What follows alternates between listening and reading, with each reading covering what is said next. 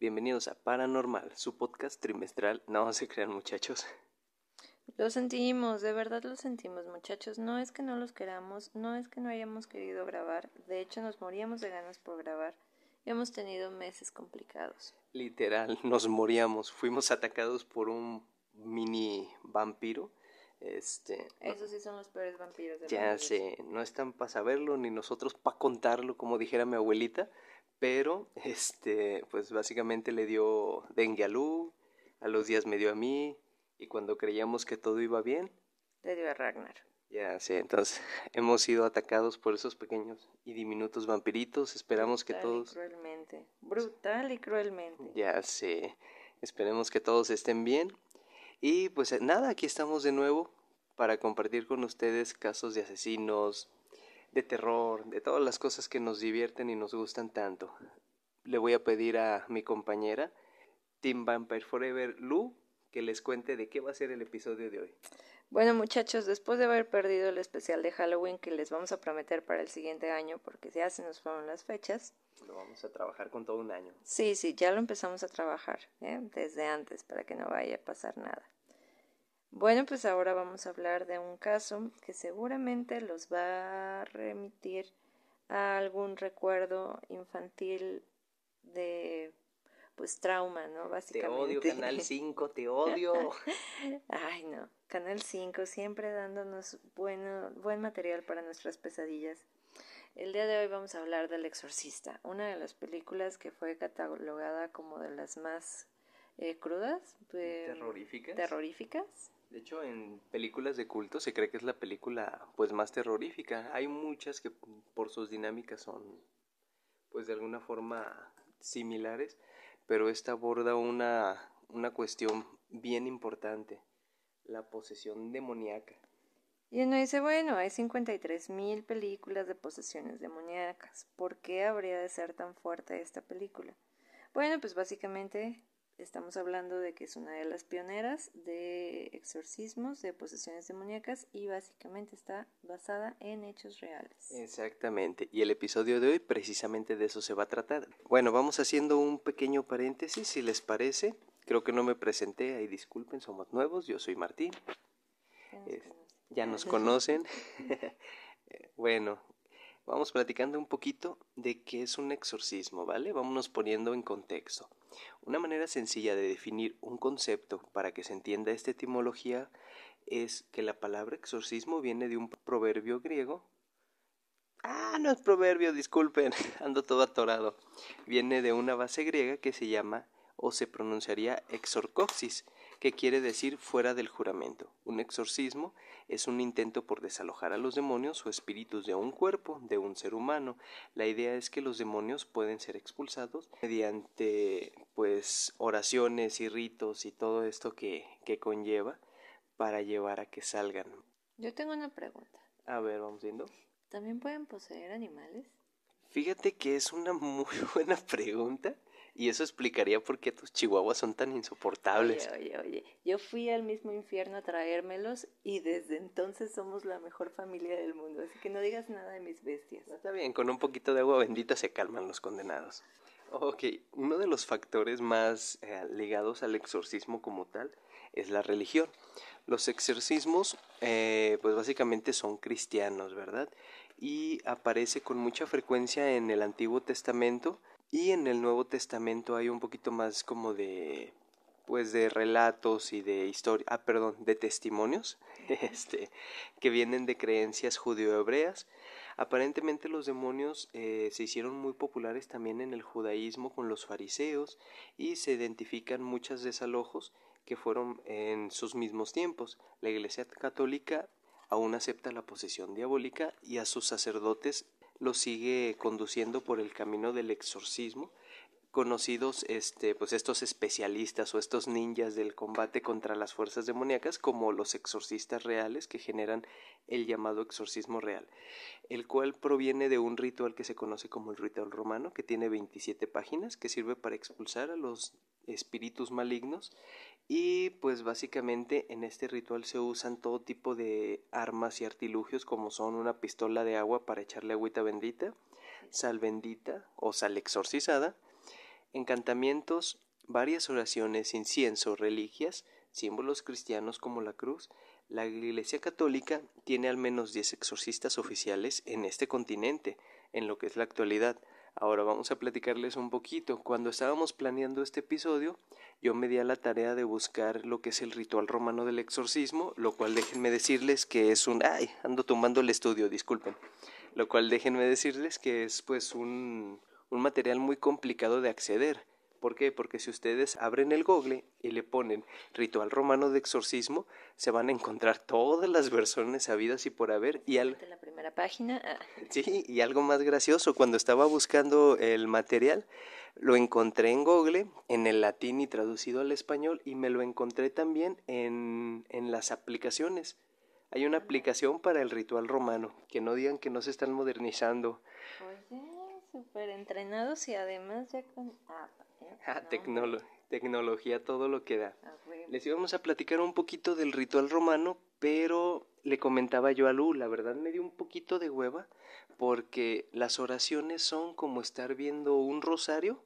Yo esperaba oraciones así como que nos vamos a dar un tiro tú y yo, Satanás, y cosas bien, no sé, algo más, este... Hollywoodense. Sí, más espectacular oraciones muy hardcore, cosas muy divertidas y parece que está así, lucero de la mañana y, está como muy, muy de que el Padre reza esta oración y todos dicen amén.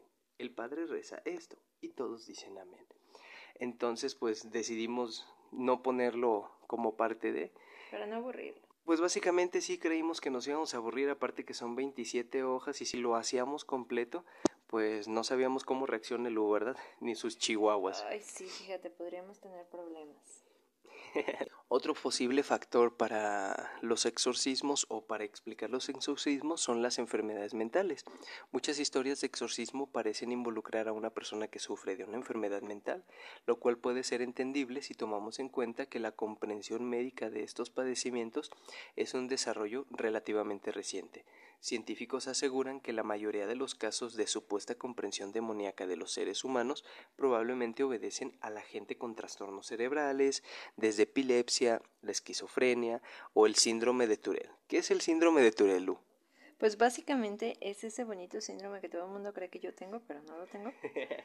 en donde, pues es un tic nervioso en donde empiezas a decir majaderías a diestra y siniestra, pero viene acompañado con espasmos y varias cuestiones como musculares que no se pueden controlar. Tampoco el vocabulario se puede controlar. A diferencia de ellos, yo sí puedo controlarme. He decidido no hacerlo. Oh. Es diferente. Muy bien, bueno, nos va a explicar también si se puede, cómo pudiera ser posible que consideraran todos estos procesos eh, pues cerebrales alguna, algún proceso de exorcismo. Sí, bueno, es que básicamente tenemos que ponernos en contexto, ¿no?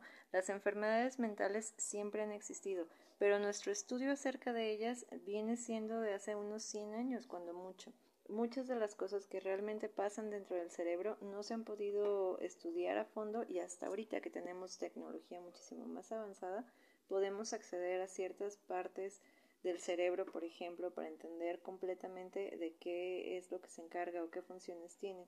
Entonces, vamos a, remontar, remontarnos a tiempos en donde realmente no había tanto desarrollo tecnológico y era muy difícil entender padecimientos como, como la catatonia, como la esquizofrenia, como la psicosis, como la epilepsia. Incluso dentro de la epilepsia hay muchos trastornos que son bastante complicados. Hay uno en especial que se llama furor epiléptico, en donde el, el que la padece no está consciente de absolutamente nada de lo que está pasando, está como en un trance psicótico pero tiene la fuerza para matar a cualquier persona que se le ponga enfrente y él no se va a dar cuenta. Imagínense que le pasa esto a una persona epiléptica cuando la gente no sabe qué es, es la epilepsia y de repente se dan cuenta de que ya mató a toda su familia y el güey se despierta y no sabe qué onda. O sea, pues a huevo es un demonio. Sí, sí, sí, y es un, es un tema también este que ahora nos vamos a, al medievo, pero realmente es más reciente, adelantando un poquito de la información de lo que será este nuestro caso de las brujas de Salem. Mm. Todo esto, los meros moles de luz, como dicen, eh, todos estos casos vienen fundamentados también con, con gente que padeció epilepsia. Estamos hablando de que no fue hace tanto tiempo relativamente Imagínate tú que alguien empieza con un ataque epiléptico, se empieza a convulsionar, empieza a tener estos espasmos, empieza a aventar eh, burbujas por la boca, si en un caso muy extremo se muerde la lengua, empieza a sangrar, empieza a contorsionarse y a hacer ruidos. En nuestro escaso, este, pues, conocimiento, te voy a poner un ejemplo diferente. Yo sé que no, no estás de acuerdo con esto, pero yo insisto en que tenemos que hacer una grabación de video en vivo mientras jugamos la Ouija para ver cómo funciona el proceso. ok. Y entonces imagínate que mientras estamos jugando me da un ataque epiléptico. ¿Qué vas a pensar? Pues a huevo, fue un demonio. Además estamos hablando aquí de una fuerza sobrenatural dentro del mismo cuerpo que se llama sugestión.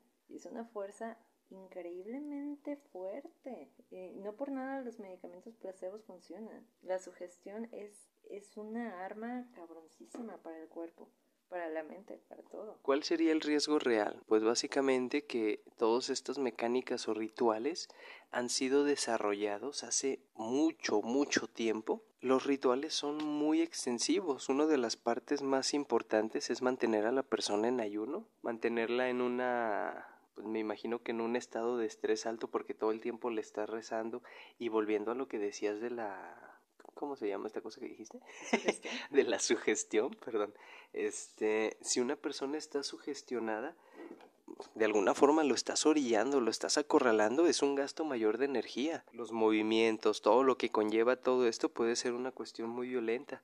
Realmente, según datos, el 90 o 95% de los exorcismos acaban con daños en el paciente, por así decirlo, o en el poseso, por cuestiones de descuidos médicos, tanto que lo que son los las autoridades este eclesiásticas optaron por tener desde los 60, según vi algunos archivos, 60, 70, un proceso un poquito más apegado a la ciencia y mandan primero a buscar este pues cuestiones psicológicas, cuestiones este neuronales antes de autorizar todos estos procesos. ¿Por qué? Porque el proceso o el ritual del exorcismo se vuelve un, un movimiento, una situación altamente violenta en la cual se puede provocar la muerte porque también muchos de estos pacientes o de estos posesos entran en estados de inanición en los cuales mm, aparte del ayuno para purificar el cuerpo empiezan a pues a tener este ausencia de alimentos en general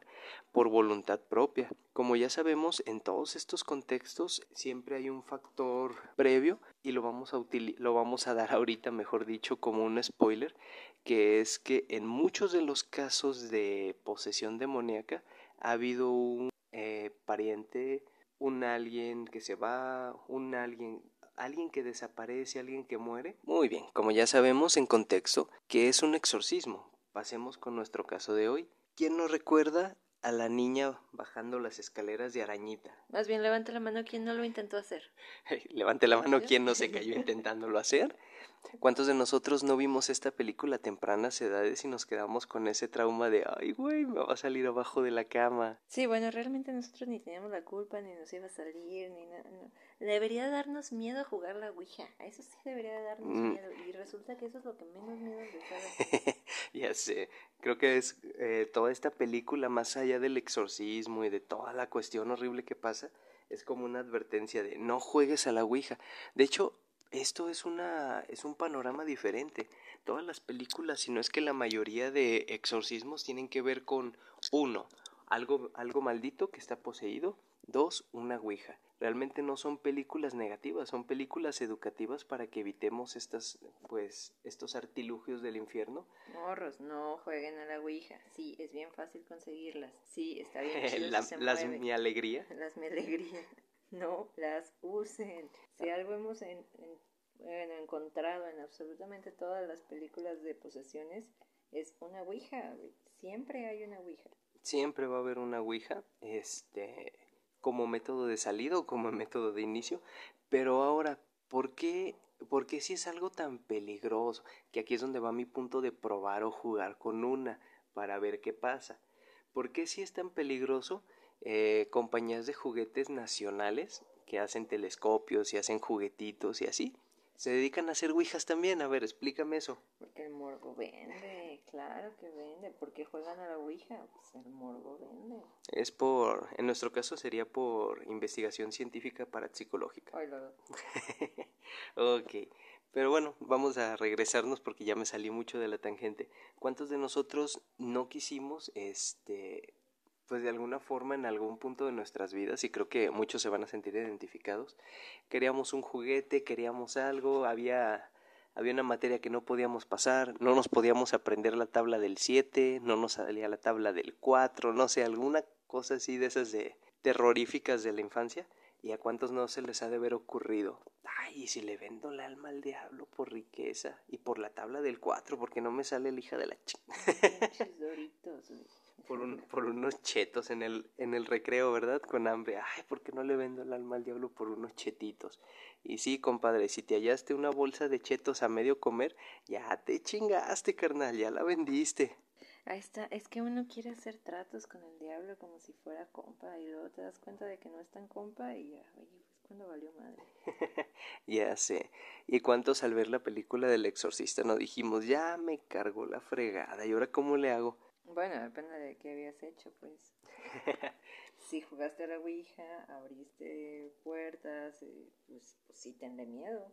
Fíjate, yo me acuerdo que en la primaria, este, estando como en cuarto más o menos, una cosa así, típico que todos los morritos se ponían de, ay, no manches, viste Dragon Ball, viste las caricaturas, y sacábamos como todo el, todo el cotorreo. Y de repente me acuerdo que en algún momento este, dieron la del exorcista precisamente, un fin de semana. Y el lunes llega, llegamos pues a cotorrear todos así y estamos tirando cotorreo. Eh, no voy a dar nombres porque si nos llega a escuchar no quiero que se sienta ofendido. Pero un amigo empezó de, no manches, yo la vi, me sentí mal.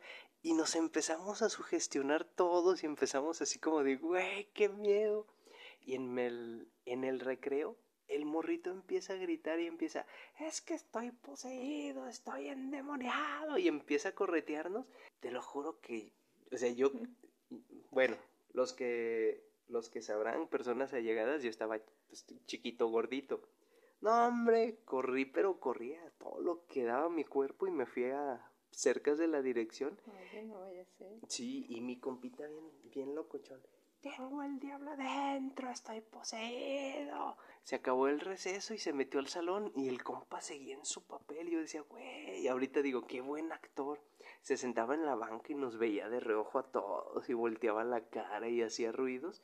Hasta que me acuerdo que una maestra llegó y era una muy bonita maestra de esas de primaria antigua, esas de las que te llegaban y te la hacían de pedo y casi casi te sopapeaban y llegó y lo empezó a gritonear y lo sacudió y el morro se quedó como de ya pues, ya pues. Yo la neta no le creí dije, no, este morro sí trae algo raro. Pero bueno, ya divagamos mucho. Eh... El punto es que esta película sí causó como varias reacciones en el cine, ¿no? Cuando fue la primera vez que se expuso. Sí, de hecho, este, te platico. Esta película se estrenó en los cines en la fecha de 1973. Fue dirigida por William Franklin, basada en el guion que escribió William Peter Brady, que fue basado en una historia homónima del mismo Brady, publicada en 1971. Para que te des una idea de qué tan viejo es esto del exorcista y cuántas, pues, ¿qué se puede decir, generaciones han sido traumatizadas. Para que se den una idea de los alcances que tuvo, en los Estados Unidos únicamente alcanzó a vender 13 millones de ejemplares, misma película que generó gran revuelo en círculos conservadores porque se generaron varias protestas afuera de los cines, sobre todo por círculos ultracatólicos. A su vez también se dieron eh, un boom o un auge de todo lo que era eh, pues el pseudo satanismo, todos los que querían ser satánicos, porque era como una apertura, entonces sí fue un punto pues muy fuerte para todos estos pues acontecimientos. ¿De qué trata la película? Pues básicamente la película trata eh, de toda la serie de eventos que vive Regan McNeil al ser poseída por un ente demoníaco llamado Pazuzu. Y en el proceso todo lo que conlleva esto, desde descartar todos los elementos científicos hasta llegar a abordar el exorcismo y pues su fatídico desenlace, ¿verdad? Yo creo que una de las cosas que más te puede generar este incomodidad en una película es que tú estés bien entrado viéndola y estés todo asustado y todo emocionado y al final de la película te salga el mendigo pantallazo negro que dice basada en hechos reales. Sí, bueno, ahí es cuando te digo que deberíamos tenerle miedo a jugar a la Ouija más que a todo el proceso, pero no, uno no aprende, no entiende. Es una cuestión de, de vivir en el peligro. Esta película es considerada eh, pues una de las más terroríficas o la más terrorífica de toda la historia, aunque diferimos un poquito ahora con películas más recientes como por ejemplo Siniestro, esa película está buenísima. Sí, estuvimos checando justamente para antes de Halloween eh, top 10 de las películas más eh, siniestras. Eh, ahora sí que... Y ganó siniestro. Sí, No, de las que más asustaban, ¿no? Y sí, cierto, últimamente han dado más. O sea, si, si te pones a ver el exorcista ahorita dices, ok, así me, me retumba un poquito, pero no es como que me deje sin dormir. En sus tiempos sí, sí estaba muy terrorífica. Sí, pues. considera que a pesar de los pocos recursos, por así decirlo, para hacer los setentas, o sea, está, está rudo el cotorreo. Ahora tenemos muchos más recursos gracias a la tecnología, como es toda la cuestión del audio, más eh, pues cuestiones tridimensionales y cosas así que pueden hacerlo más peligroso. Pero volvamos a nuestro tema. Como ya habíamos mencionado, basada en hechos reales recopilados por el escritor William Peter Bradley, este libro se basa en el exorcismo o en la posesión satánica de un adolescente de 14 años. Hay que aclarar que en algunas fuentes nos dice que tenía 13 años, en otras fuentes nos dice que tenía 16 y era un chavito, no una chavita discrepancia con la película. Así es. En algunos casos, por proteger identidades, eh, pues se cambia incluso hasta los géneros, como fue en este. Todo esto se da en localidades norteamericanas de Maryland, Missouri, en 1949, para darnos una idea de dónde empieza la recopilación. Esto que les comentamos viene de un suceso previo. ¿Por qué? Porque el 20 de agosto de 1949, los lectores del diario Washington Post, ya mero aprendo inglés, se estremecieron con el impactante artículo donde se describía un caso de posesión demoníaca y exorcismo realizado a un adolescente en Mount Rainier. Este tema caló tanto en la conciencia de William que comenzó a investigar más sobre el tema. Algunas fuentes nos dicen que fue en los 30, este, entonces pues ahora sí que es cuestión de seguir investigando, pero la mayoría de las fuentes nos dice que todo empieza en 1949 en un barrio de Washington DC con la familia Honkeler. Tenemos que tener en cuenta que para proteger pues básicamente todo, todo lo que era la integridad de esta familia, le dieron un seudónimo. La iglesia fue la primera en, en catalogarlo o en ponerle este seudónimo como Roland Doe. Doe es un apelativo que se utiliza en Estados Unidos cuando no se identifica a alguien o no lo quieren identificar, que sería como aquí este Panchito N que utilizan, que la N es como para decir, pues no, sí, sujeto fulano de tal, aquel que. Este nombre lo mantiene William Blatty en su libro y posteriormente en 1993 el escritor Thomas B. Allen, autor del libro Poseído, le da el nombre de Robbie Mayhem, que de hecho este fue, cuando empecé a investigar yo pensé que eran dos diferentes hasta que empecé a hilar todos los datos y dije, ay, qué güey, pues es el mismo. Eh, los productores cinematográficos tuvieron a hacer una, una producción en el año 2000 precisamente de ahora de este libro poseído. Hacen esta película y con la diferencia de que ahora el género pues de Roland o de Robbie sí se mantiene como hombre. Roland Doe Hunker, hijo único de la familia, de fe cristiana nacido en los años 40. Algunas fuentes dicen que fue a mediados de los 30 y aquí es donde precisamente empezamos a tener como ciertas discrepancias, porque si fue en el 49 esto de la posesión o antes, pues no tenía los 14 años que dicen. La lógica precisamente sería que fue en los 30 cuando nació para que en los 40 ya tuviera los 13 o los 14 años. Por eso te digo que varía mucho la información, pues de una fuente a otra. La familia estaba compuesta por sus padres, su abuela materna y su tía Harriet quien sería la figura más importante de su vida porque era una convencida creyente y practicante del espiritismo, y lo inició en esta práctica desde temprana edad. Que sería como la niñera que sale en la película, ¿no? La chavita que se queda a cuidar a Linda Blair, se me fue el nombre, cuando la mamá está pues filmando sus películas y así, con la que juega la Ouija, ¿no? Creo que sí, aunque creo que la Ouija se le encontraba ella en la casa, pero no, no traigo ahorita el dato este, muy a la, a la mano. Sí, lo vamos a tener que volver a ver. ¿Qué es el cotorreo con la tía Harriet? La tía Harriet era la tía buena onda que todos quisiéramos, la que te da tus tres pesitos para irte por tus chetos. Chale, ya me evidencié. me tocaron los chetos de a peso y sí, que ya estoy viejo.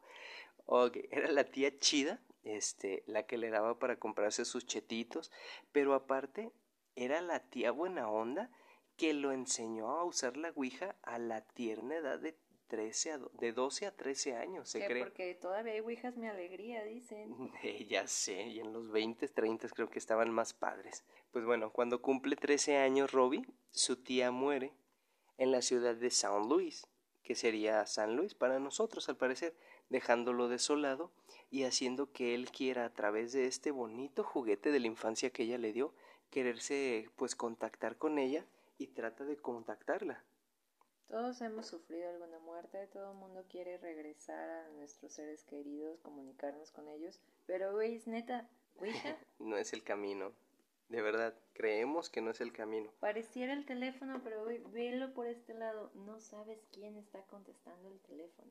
Eh, buen punto. Algunas fuentes nos dicen que desde antes de la muerte de la tía Harriet ya, Harriet, ya existían ciertos fenómenos, tales como que se escuchaban garras rascando el suelo, que se lo atribuían a roedores abajo de los cimientos. Hay que recordar que las casas de Estados Unidos tienen cimientos diferentes. Exactamente, ellos tienen como un es, falso piso, tienen como que su base de cemento y luego hacen un piso este como aislante porque ellos tienen temperaturas diferentes. Hay que recordar que también padecen de nevadas y temperaturas bajo cero. Y tornados que arrancan casas y así. Sí, y esto mantiene pues básicamente sus casas más calientes, se supone que es más seguro, pero lo más importante le da refugio a ciertos animalitos pues que viven externamente.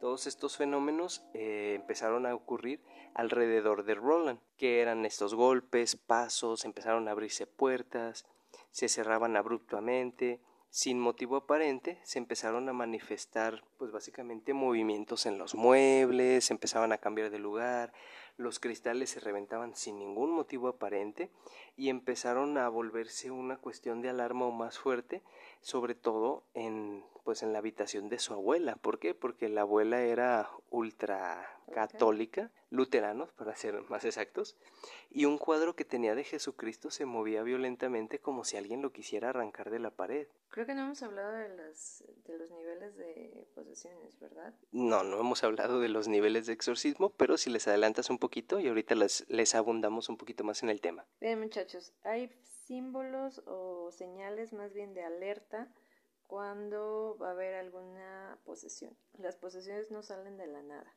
Vamos a empezar primero a ver reacciones dentro de nuestra casa, de nuestro alrededor, de las cosas. Si las cosas ya están moviéndose dentro de tu casa, si las cosas ya están explotando, si el cuadro de, Dios que tenía ahí la bolita ya se está moviendo. Si el cuadro de Cristo te está haciendo gestos, ya no está chido. Sí, sí, o sea, son puntos rojos de alerta de que algo está pasando y tienes que frenarlo antes de que llegue. La primera fase de, de la infestación de demonios es la casa. Ya que la casa está infestada, vas a seguir tú. Entonces, esos son puntos rojos. Cuando veas eso, corres, haces algo, porque lo que sigue eres tú. Corres en círculos y gritas ¡Ah! corres con un padre para que hagan toda una evaluación y ver si lo van a... porque tampoco los padres no exorcistan nomás por nomás, primero tienen que hacer una pinche evaluación y ver que sí es cierto y todo eso. Ver si pasa, si tienes 10, qué tan güey estás. Pedirle permiso al Vaticano, hacer todo un trámite burocrático. Sí. hay una serie de trámites este, pues fuertes que, que se tienen que seguir porque en todo hay burocracia. De hecho, hace poco hablábamos del Día de Muertos que no puede ser posible que tengamos que hacer servicio social un año después de que nos morimos. Ni muertos, hazme el rechingado favor, pinche burocracia. Ni muerto se libra uno, pero bueno, maldita burocracia. Una de las cosas que empezó a volverse un poquito más fuerte es que se dan cuenta que todas estas pues citaciones violentas empiezan a ser alrededor de Roland. Pues algunos de los familiares conocidos empiezan a creer que el niño está fingiendo por llamar la atención, dado a que su tía ya no estaba. Su familia contacta con un pastor luterano, el reverendo Luther Mais Schurzler, quien oró por el joven y decidió que lo mejor para Roland era llevarlo a su vivienda por dos noches. ¿Comentarios? No, compa, no lo haga. No sé qué tanto confíes en el sacerdote, pero yo nunca le dejaría a mi hijo a una persona que quién sabe qué, qué demonios que pues, que pues quién sabe qué fama tienen. Es un tema muy sensible para algunos, pero lo que es una realidad es que yo creo que lo peor que puedes hacer es decir, güey, llévatelo dos días, pues total, ¿qué es lo peor que le puede pasar? Guiño, guiño. No, compa, no lo haga. La neta, no quiero pensar mal, pero sí soy bien mal pensado. Y creo que ya desde ahí vamos un poquito mal, porque un dato que no, pues de alguna forma no mencioné para no ensuciar todo esto, pero que ahorita ya lo vamos a tocar, es que se cree que Roland pues era abusado sexualmente o por su tía o por su abuela. Entonces, un factor repetitivo en todos los casos de exorcismos ya eh, registrados a nivel científico es que ha habido una culpa que han sido violados, que han estado en alguna situación en la cual han sido víctimas y algunos especialistas creen que realmente este demonio no es más que una expresión de su propio ser tratando de exponer a los culpables. Psicológicamente no sé qué opinas. El trauma sexual puede causar muchos, muchos desórdenes en las personas. Realmente nosotros tomamos muy poco en cuenta lo que pueda traer un abuso sexual, pero realmente es como la base de muchos, muchos problemas de carácter, trastorno de personalidad, de psicosis. Sí puede ser un factor muy importante el abuso. Sí, se escucha este complicado. Vamos a tratar de dejarlo ya por la paz. Pobre Roland, qué mal plan. Bueno, ya nos había este acelerado un poquito los datos, pero para que se pueda autorizar o para que se tenga una idea de qué es lo que está pasando en, en una posesión, tenemos como ciertos mecanismos a seguir, ¿de acuerdo? Ya no lo comentó pues Lu. El primero es la infestación el demonio actúa sobre la materia circundante y produce fenómenos telequinéticos. ¿Qué quiere decir? Movimiento de objetos, desplazamientos, sonidos de toda índole. Después viene la obsesión. Empieza a atormentar a su víctima de manera evidente, sugiriéndole ideas nocivas y empezándolo a orillar a pues a ciertas actitudes como comentaba Lu. El tercer paso es la posesión. Invade el cuerpo de una persona y lo trata como propiedad suya, obligándole a realizar acciones no deseadas y lastimándola. Hay que tener en cuenta un, un este factor que se ve en todos los estudios de este, de este índole o de este tema, que es que las posesiones demoníacas normalmente empiezan por cuestiones de objetos circundantes porque no es el pues no es como el punto o el factor de origen. ¿Por qué? Porque si recuerdas las películas de terror, en todas viene una típica frase de ¿qué quieres? Quiero su alma, quiero quedarme con su... Y ese es... Se supone que es lo que buscan, pero según las leyes energéticas de algunas creencias esotéricas, el alma es pura, indivisible, intransferible y no puede ser tomada Exactamente, por lo que por lo que este pues todas estas películas tendrían como un poquito el enfoque negativo, porque lo que sí tratan de hacer los demonios según algunos textos de exorcistas es que tratan de apropiarse del cuerpo para demostrar su potencia, pero el alma en teoría si existe o no existe no la pueden apropiar porque no es algo que sea transferible, a no ser que la propia persona lo transfiriera en este caso en lo que consideran como los pactos y todas estas cuestiones. No la vendan por cheto. Ah, bueno, para el pastor, Rolando estaba a punto de pasar por la tercera fase. Y pues sí, pasó por una posesión después de que se lo llevó a su casa el condenado. Sí, bueno, desde ahí vamos mal, muchachos. Neta, esas no son formas de, de ayudar a tu hijo. Sí, no, no, no, no. Es como de, ay, güey, ¿qué hago? Pues habla con él, llévatelo a tu casa, no manches, no lo dejes con un pastor. Vete primero al neurólogo, luego te vas a ir a, no sé, todavía estaban vivos los Warren, ya trabajaban. Creo que no recuerdo por fecha, se me hace que andaban apenas este no, creo que ya estaban trabajando, pero no no estaban juntos este en los procesos. Busca segunda opinión, pues, no se lo al, al sacerdote. ¿Qué, ¿Qué opina el carnicero de esto? Pero bueno, según este pastor, Roland ya estaba entrando en la tercera fase entonces lo que él hizo apropiadamente, ya que vio que no podía, fue consultar a toda la familia para decirle, ¿saben qué? Lo mejor aquí es contactar a un sacerdote católico. Y en las palabras del propio este pastor, pues ellos saben más de estas cosas ya que según la Biblia incluso Jesús realizaba exorcismos y para los católicos son fenómenos que se deben tomar muy muy en serio, que no puede ser realizado por cualquier persona. Burocracia, burocracia, burocracia. y que deben tener una autorización explícita. Incluso si el ritual romanum o el ritual romano, como decíamos, que se haya establecido desde 1614. Aquí está lo que comentábamos al principio, como un ritual tan viejo puede ser tan, tan socorrido en la actualidad y literal, se los juro, si es como estar rezando un rosario, si está un poquito de flojerita, yo creo que el demonio acaba yéndose por aburrimiento más que por otra cosa. Ahora vamos comentando un poquito y haciendo un paréntesis desde el punto de vista teológico y demonológico que las lecturas recomendadas como las de el padre Gabriel Amor, que era el exorcista oficial del Vaticano, el cual ya falleció ahorita, pero si pueden ver sus libros, tienen unas estructuras muy buenas. El único problema es que el demonio lo poseyó, te explica todo el proceso según el Vaticano y, ay, es que Dios quería dar un mensaje. Y es como de, ajá, y el mensaje es, no al aborto, no a esto, no a que dices, güey, no mames, o sea, qué pedo con estos compas, pero bueno, ya. Hay un documental muy bueno en donde el padre Amor te explica eh, un poquito cómo la parte de cómo se siente ser un exorcista y sí comentaba que una parte de él se iba cada vez que, que lo practicaba. Entonces, mejor aviéntense el documental, está bueno. Sí, sí, igual vamos a buscar si encontramos el link y se los ponemos en Facebook también, ¿vale?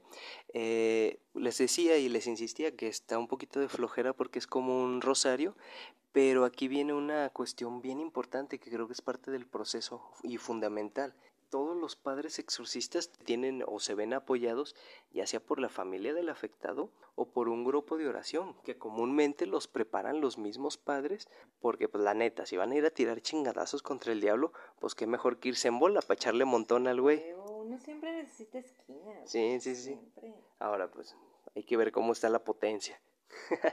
Y entre estas lecturas está el orden y los requerimientos para ser apto por una pues para una posesión porque no, no cualquiera puede. O sea, es como de yo quiero, Nel, güey, tú no puedes. Y existen tres requerimientos principales. Uno es que el solicitante lo autorice. A huevo, ¿se acuerdan? Sí, sí, no hay que dar permiso nunca. El solicitante firma su papeleo y dice, carnal, yo quiero ser poseído, a mí me gustaría que me diera vuelta la cabeza, vomitarle a la gente. Uno dice, ay, qué pendejada, ¿quién va a dar permiso? Muchachos, hay muchas sectas satánicas hay mucha gente que realmente busca una posesión demoníaca porque eso le da estatus y poder sobre sus compas satánicos, ¿saben? Habemos mucho pendejo ocioso que se, que se nos puede ocurrir. Pues qué es lo peor que puede pasar, cabrón. Pero bueno, ese es el primero. El segundo requisito es que Dios lo autorice, que Dios le dé autorización al demonio, porque pues básicamente aquí es donde la, la leyenda urbana que ellos llaman albedrío, que es la libertad, albedrío, el almendrío, la libertad del almendrío es donde pues básicamente Dios autoriza y se lo pasa por, discúlpenme la frase y perdón, pero se lo pasa por abajo de los huevos y dice, pues mira, yo soy el chido, yo lo autorizo y lo autorizo por un fin mayor. Y el tercero es que sea, que prácticamente es como una división del segundo, que es que sea por un mandato divino de Dios, porque Dios necesite probarle algo a la humanidad o poner a prueba la fe y este es el más ojete de todos, quizás, porque básicamente es un, mira, tú métete adentro de ese güey, así haz un poquito de desmadre, y ya cuando de plano digamos, ah, la madre, pues vamos a demostrar que yo soy el chido y te saco. Aquí es donde me surge una, una duda teológica que me surgió cuando pues estaba en la secundaria y andaba como muy metido queriendo aprender todas estas cosas. ¿Cómo es posible que algo que es tan poderoso, que es el pues la máxima expresión de fuerza, tenga que probar su fuerza así? Es algo muy cruel. Bueno, y es que no es la primera vez que pasa, lean la Biblia. Hay muchas, sobre todo en el Antiguo Testamento. Mata a tu hijo. No, güey, no mames, espérate, espérate, espérate. Sí, hay muchas veces en las que Dios realmente hace las cosas nomás para probar que puede. Y eso está bien canijo. Oye, era el bully. Pero bueno. ¿A qué no? ¿Quieres ver, güey? Y ahí va. Bueno, nos estábamos saliendo mucho del tema, estamos divagando y aparece este plática dominguera con cafecito. El 27 de febrero y bajo la supervisión del padre Hughes se realizó el primer exorcismo al joven, que no tuvo éxito pues el poseído atacó con violencia al sacerdote causándole heridas que requirieron intervención médica. Les contamos qué fue lo más relevante de este encuentro. La botella de agua bendita que llevaba el padre Hughes explotó y las velas al ser prendidas lanzaron grandes llamaradas. Era como concierto de, de Ramsey. Cuando se acercó a Roland, que se encontraba acostado y como en un estado de trance, éste le habló con una voz irreconocible y cavernosa y le dijo en latín Tu madre chupa pitos en el... Ah, no, espérate, esa fue la del exorcista. Oh sacerdote de Cristo, sabes que soy un demonio. ¿Por qué me molestas? Otras versiones dice que lo que le dijo fue en latín, o sacerdus Christi tu exisis mec exe diabolum. Traducido al español sería, pues básicamente lo mismo, o sacerdote de Cristo, tú sabes quién soy, yo soy el diablo. Hughes de inmediato hizo dos cosas. Uno, pidió autorización al arzobispo de Washington para practicar un exorcismo e internó a Roland Doe en custodia en una pieza en el Georgetown Hospital y de seguro la segunda fue ir a cambiarse los pantalones porque yo sí lo hubiera hecho. Sí. una institución dirigida por jesuitas y atendida por monjas. Roland fue atado con correas a una cama y permaneció tumbado con los ojos cerrados aparentemente tranquilo, pero al entrar Hughes en la habitación vestido con su birrete negro y una estola púrpura al cuello y con un aspersor de agua bendita, en una de sus manos. ¿Sabes cómo me lo imagino? ¿Has visto la foto que ya sabes a dónde voy? La foto de cómo están bautizando ahorita los niños a distancia con, con una pistola de agua. Así me lo imagino al compa. ¿No se les ha ocurrido hacer eso? Les está durmiendo. Chale. Para los exorcismos, para que no te muerda. Roland despertó violentamente y con la misma voz tétrica de antes le ordenó quitarse la cruz que llevaba oculta. Asimismo había comenzado a proferir juramentos en lengua semítica y aramea, mientras en su pecho se comenzaban a dibujar arañazos en forma de palabras como hell. ¿Sí está bien pronunciado? No. bueno, decía infierno. El padre Hughes se arrodilló junto a la cama de Roland y comenzó a recitar las oraciones previas para preparar el exorcismo, pero después que dijeron la frase Más líbranos del mal, Roland logró desarcir sus manos y arrancó una pieza metálica de la cama. Algunas versiones dicen que al no disponer de correas lo amarraron con los resortes salidos de la cama, lo que también podría poner en duda el tratamiento que estaba recibiendo Roland. En dicha institución, o ¿Qué los llevó a esos extremos de decir, güey, no hay con qué amarrarlo? Chingue su madre, saca los resortes y amárralo con el resorte al morro. Además es un morro de, o sea, estamos perdiendo contexto porque se ve más grande en la película y a lo mejor no visualizamos el pedo, pero estamos hablando de que tiene 13 años. 13 años y hay que amarrarlo a la cama con un resorte de la misma cama, o sea, con un pedazo de metal. Sí, está medio, está medio raro, ¿no? Y aquí se pone medio creepy la cosa. Con dicha pieza metálica, Roland hizo una gran rajadura en el brazo izquierdo del sacerdote, desde el hombro hasta la muñeca. ¡Ay, güey! Como buena película gore. Herida que debió ser curada posteriormente con más de 100 puntos. El exorcismo fue suspendido de inmediato. La familia de Roland decidió trasladarlo a la casa de sus parientes ubicada en San Luis, Missouri. Allí fue visitado por dos personas, el sacerdote y el profesor de teología Raymond Bishop y el sacerdote William S. Bonder, un hombre catalogado como santo por las personas que lo conocían. Según las instituciones del arzobispado de Washington, el padre Borden sería el encargado de hacer el exorcismo, el que debía ser realizado en secreto aunque anotando todos los detalles. ¿Por qué? Porque esto ya se estaba volviendo una cuestión pues que se podía hacer pública y era negativo. Además, chequemos la, las cuestiones legales, ¿no? Digo, está la otra película, El exorcismo de Emily Rose, que también es un exorcismo real. Y fallido. Y, y además hubo muchas cuestiones legales involucradas ahí, ¿no? Muchos factores, este, pues médicos que no se consideraron y que llevó desgraciadamente a la muerte de Annalise. El 10 de marzo de 1949, Bichos y Borden hablaron con Roland y rezaron con él el rosario. El adolescente parecía tranquilo, pero en cuanto lo dejaron solo en su habitación volvió a gritar pidiendo ayuda. Tenía dos arañazos en forma de cruz en sus antebrazos, una gran tenía dos arañazos en forma de cruz en sus antebrazos, un gran librero de 25 kilos se había movido solo colocándose ante la puerta de su dormitorio y su cama, comenzó a sacudirse frenéticamente. La noche del 16 de marzo, por si fuera poco, el padre Bowden comenzó otro exorcismo tras rociar con agua bendita la cama que no dejaba de moverse, comenzó a leer las oraciones del ritual, cuando dijo Yo te ordeno, espíritu impuro, que seas quien seas, junto con todos tus asociados que han tomado en posesión a este, servo, a este siervo de Dios, que por órdenes del ministerio, por, perdón, que por los misterios de la encarnación, pasión, resurrección y ascensión de nuestro Señor, me digas mediante alguna señal tu nombre, el día y la hora de tu partida, esto es un poquito o es un, un, pedacito que tomamos de lo que es el ritual romano precisamente, que básicamente lo que está haciendo es lo que hace Iki de Fénix. Yo no tengo la obligación de decirte mi nombre, pero quiero que sepas quién te arrancó la vida. Déjenme les cuento que si nos vamos un poquito atrás a demonología, incluso angelología, incluso la, la misma Biblia, el tener el nombre de una criatura superior o de algún ser te da poder sobre él. Por eso es que se supone que dicen que el nombre de Dios es secreto, ¿no? Sí, y hay muchos ángeles que también, y hay muchos otros demonios que también. Porque no, o sea, si tú tienes el acceso a su nombre, puedes tener dominio sobre él.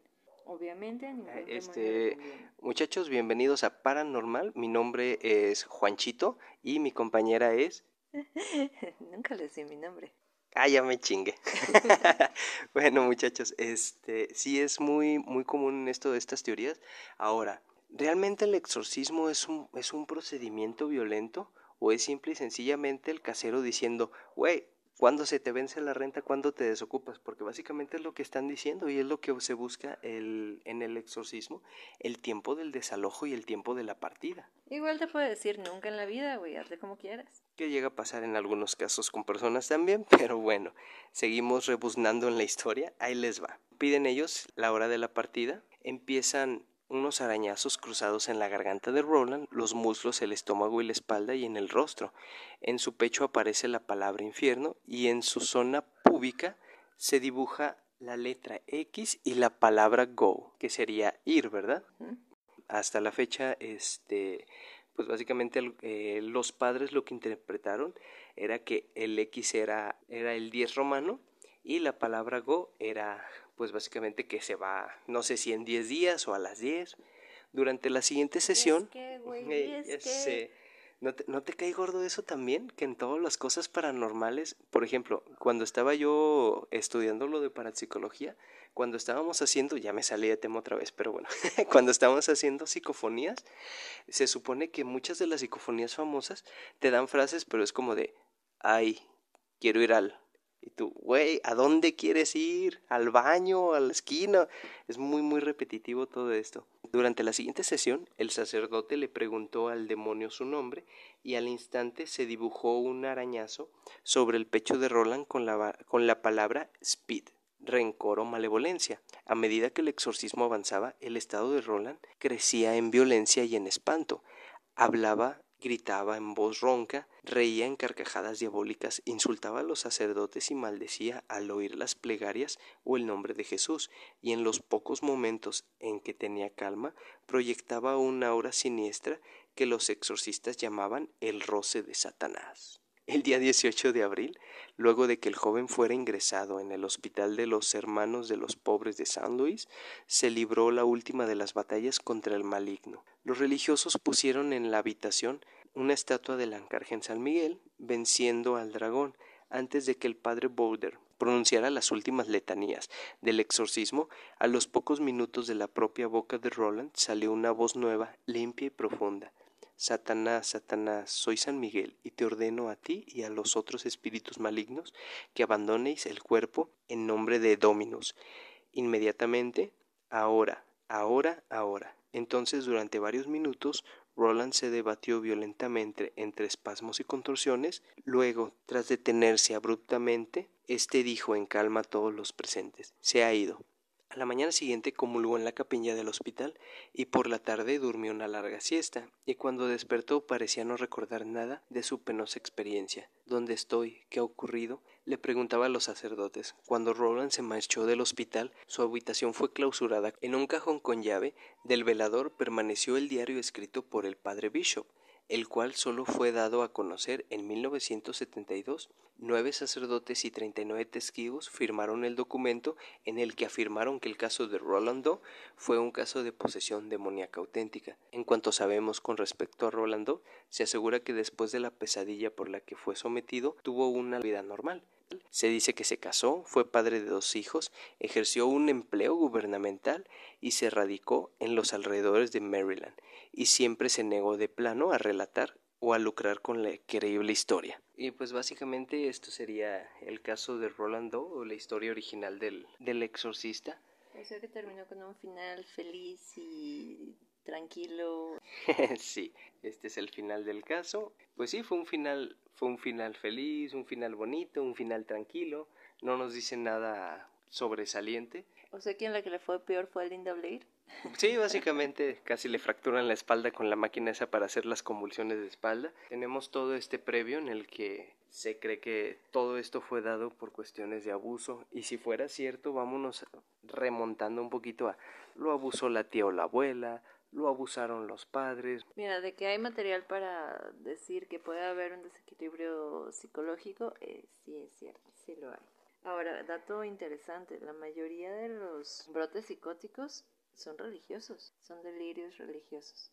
Y eso está bien duro porque dices, ah, ¿de qué lado nos vamos a poner? Como saben, eh, nosotros siempre nos vamos a poner del lado de lo místico fantástico, sí creemos, porque nos encanta, todo este proceso, sí creemos que sí fue este, algo, algo fuerte, sobre todo porque en algunas partes que no pusimos, que era parte de lo que era la bitácora de este padre, decía que habían visto a, pues a Ronald este, levitar tal cual eh, mediante los procesos o mediante los exorcismos. Mira, puedes fingir voces, puedes fingir ver a cosas, puedes fingir arranques, puedes fingir, no sé, ser más débil de lo que eres y hacer algo súper fuerte en un ataque psicótico. Pero como vergas vas a fingir levitar. Ahí sí no se puede. Bueno, pudiera.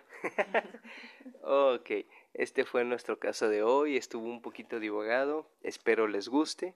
Les platicamos nuestra dinámica o nuestro plan de dinámica es cada tercer episodio tener un, un episodio que sea de casos que ustedes nos hacen llegar a los que les interese mandarnos su caso para que salga en nuestro podcast, eh, les vamos a pedir de favor que nos lo manden por el, yo creo que sería por el Facebook, lo más fácil, en un mensaje. ¿En redes sociales? Sí, en cualquiera de nuestras redes sociales, correo, aunque creo que los correos son más limitados. El Facebook, la ventaja que tendría sería que puedes, exactamente, pueden mandarnos un audio tratando de que sea cinco minutos para que para tratar de darle más, más oportunidades a nuestros hermanos paranormales de que nos manden sus casos. Tenemos un bebé despertando, entonces nos dio el tiempo perfecto.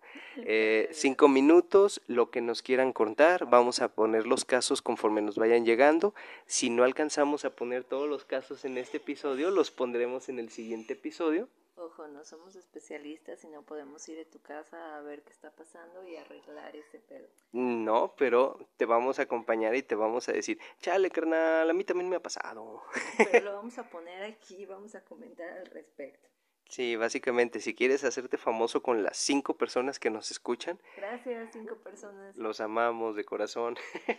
Muchas gracias por apoyarnos. Sabemos que somos nuevos, estamos tratando de mejorarlo, pero lo que queremos es divertirnos y sacarle la mejor partida a todos estos casos. Muchas gracias por todo. Esto fue Paranormal. Y nos vemos en el siguiente episodio de nuestros amigos paranormales. Despídete, Ragnar. Bye.